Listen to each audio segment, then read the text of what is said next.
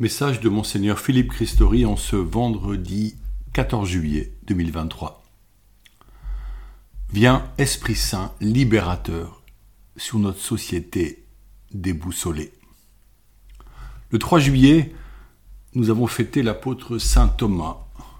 Nous l'aimons pour son caractère entier et son enthousiasme à suivre le Christ en osant affirmer Allons-y, nous aussi, afin que nous mourions avec lui. Thomas exige de toucher les plaies de Jésus pour croire en sa résurrection et, en le voyant huit jours après, il se prosterne et dit Mon Seigneur et mon Dieu. Dans la lecture de la messe célébrée en son honneur, Paul affirme, je cite, Frères, vous n'êtes plus des étrangers ni des gens de passage, vous êtes concitoyens des saints, vous êtes membres de la famille de Dieu, car vous avez été intégrés dans la construction qui a pour fondation les apôtres et les prophètes. Et la pierre angulaire, c'est le Christ Jésus lui-même. Paul a une forte conscience que les baptisés sont membres du même corps, c'est-à-dire l'Église, et qu'ils bénéficient d'un même baptême en vue du salut éternel. Les fondations de ce corps sont les apôtres, d'où vient le terme d'Église apostolique. De ceci découle le fait que nous sommes concitoyens des saints, définitivement unis en Christ, par qui nous avons une vraie patrie, le ciel. Le Christ est notre vie et notre lumière. Nous découvrons l'amour fou qui nous vaut un tel sauveur. Bientôt nous le verrons. Paul ajoute En lui, toute la construction s'élève harmonieusement pour devenir un temple saint dans le Seigneur. Fin de citation. Pour l'Église, il n'est pas d'autre fondement que le Christ. Si pour les Juifs, le temple est le lieu du culte rendu à Dieu, ici il ne s'agit plus de l'espace physique, mais de l'assemblée des disciples. Nous sommes le temple nouveau, l'Église. Malgré tant de persécutions et de vexations, malgré nos divisions internes et notre péché, l'Église grandit et accueille de nouveaux enfants. L'Esprit la conduit et la société civile n'est pas son modèle. Elle est une société surnaturelle. Son harmonie vient de la force de l'Esprit qui la garde unie, même si nous constatons combien la désunion, inspirée par le diable, est une tentation fréquente. La vie en société a besoin d'harmonie, comme chacun d'entre nous. Les terribles émeutes que notre pays connaît sont un signal fort que notre société humaine est en échec. La violence des affrontements en est le signe. Certes, nous lançons des satellites, nous fabriquons des robots médicaux fantastiques. Notre science atteint un niveau magnifique, et pourtant il y a un cancer dans notre société évoluée qui envoie des métastases mortifères l'État injecte annuellement plus de 700 milliards d'euros en aide sociale, mais beaucoup expriment leur désarroi et leur sentiment d'être exclus d'un bonheur auquel ils aspirent, sans cependant toujours être capables de l'identifier. Vols et violences, incendies et pillages, nous sommes revenus à des heures sombres que notre pays a déjà connues. Éteindre le feu est une mission ardue et nous remercions les pompiers qui engagent leur propre vie, comme ce jeune pompier de 24 ans décédé après une intervention. Qu'il est difficile d'arrêter la folie. La police donne tout ce qu'elle peut pour y arriver au prix de centaines de blessés. Les éducateurs peinent à convaincre les jeunes des cités de revenir à la paix et au dialogue. Saint Paul demande de fuir le mal avec horreur. Mais qu'est-ce que le mal pour ces jeunes?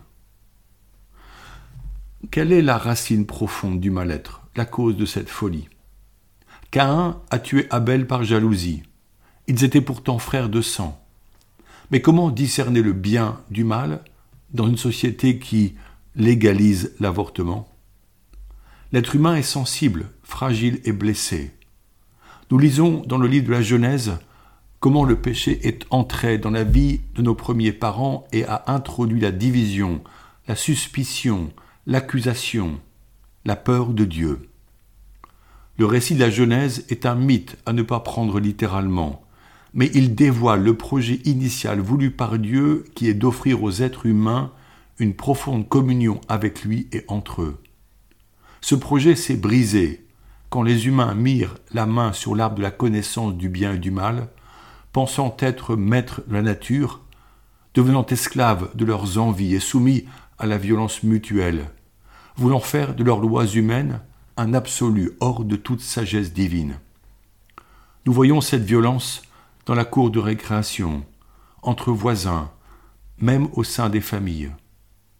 La peur suscite la violence. La loi naturelle, les dix commandements, la morale du bien et du bonheur ne sont plus enseignés comme la base commune du vivre ensemble. Si les parents et les éducateurs démissionnent devant l'exigence d'éduquer chaque enfant à discerner le bien, à maîtriser ses pulsions et ses émotions, à accepter la contradiction et la frustration, à savoir se priver dans ses désirs débordants, alors nous en faisons des jeunes perdus. Il y a une vingtaine d'années, un prêtre directeur d'un camp d'été s'était entendu dire par un jeune marginal Vous ne dites rien devant nos bêtises, vous ne nous aimez pas. Ce fut pour ce prêtre un choc salutaire. Jésus dit que l'on reconnaît l'arbre à ses fruits, car un arbre bon donne de bons fruits, mais un arbre pourri donne des fruits pourris. Les émeutes de ces jours sont les fruits pourris, notre société. La France, notre beau pays, n'est-elle pas imbue d'elle-même? Nous ne sommes plus un modèle pour les droits de l'homme. Pour ces jeunes, souvent la troisième génération de la migration d'Afrique du Nord, la greffe n'a pas pris. Ils cherchent d'autres repères et des raisons de vivre, certains hors des valeurs de la République qui ne leur disent rien. Ils pensent que tels les révolutionnaires, ils doivent détruire pour bâtir un monde nouveau. Or nous le savons, car l'histoire nous enseigne. Cela n'engendre que drames et souffrances. Nous aurons des décennies difficiles, car l'avenir est à réfléchir et à repenser. Il faudra du temps pour être à l'écoute les uns des autres. Il faudra des personnes qui se dévoueront pour la rencontre de cette jeunesse, des politiques qui n'arriveront pas avec des solutions toutes faites, voire insensées, des personnes qui auront du cœur pour entendre battre celui d'autrui. Il faudra une source de sagesse, une source commune pour y boire une eau vive qui donne envie d'espérer et non de casser. Cela passe en premier par l'éducation donnée par les parents, qu'il faut aider plus qu'accabler, les éducateurs au sein des quartiers et par les enseignants.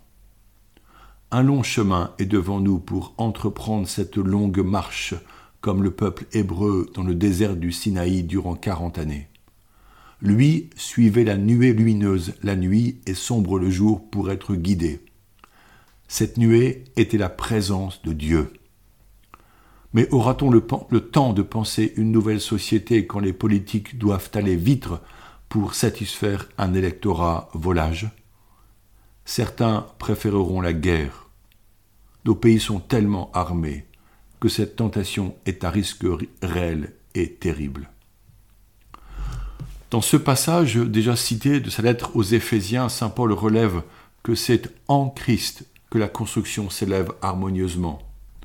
Or, en qui notre société va-t-elle trouver espoir? Il faut des prophètes au service des autres, et non des gourous ou des politiciens orgueilleux. Il faut des éducateurs comme Don Bosco ou le père Daniel Brotier, des hommes de cœur comme Saint Vincent de Paul. Le Christ est notre lumière et sa parole est vie.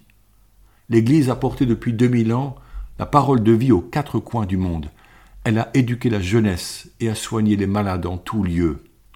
Tant de saints et saintes ont donné leur vie pour ce but, ont été martyrs et le sont encore aujourd'hui, par exemple au Nigeria, où des milliers de chrétiens sont assassinés chaque année par des islamistes. L'Église catholique qui œuvre dans ces pays est un phare dans la nuit.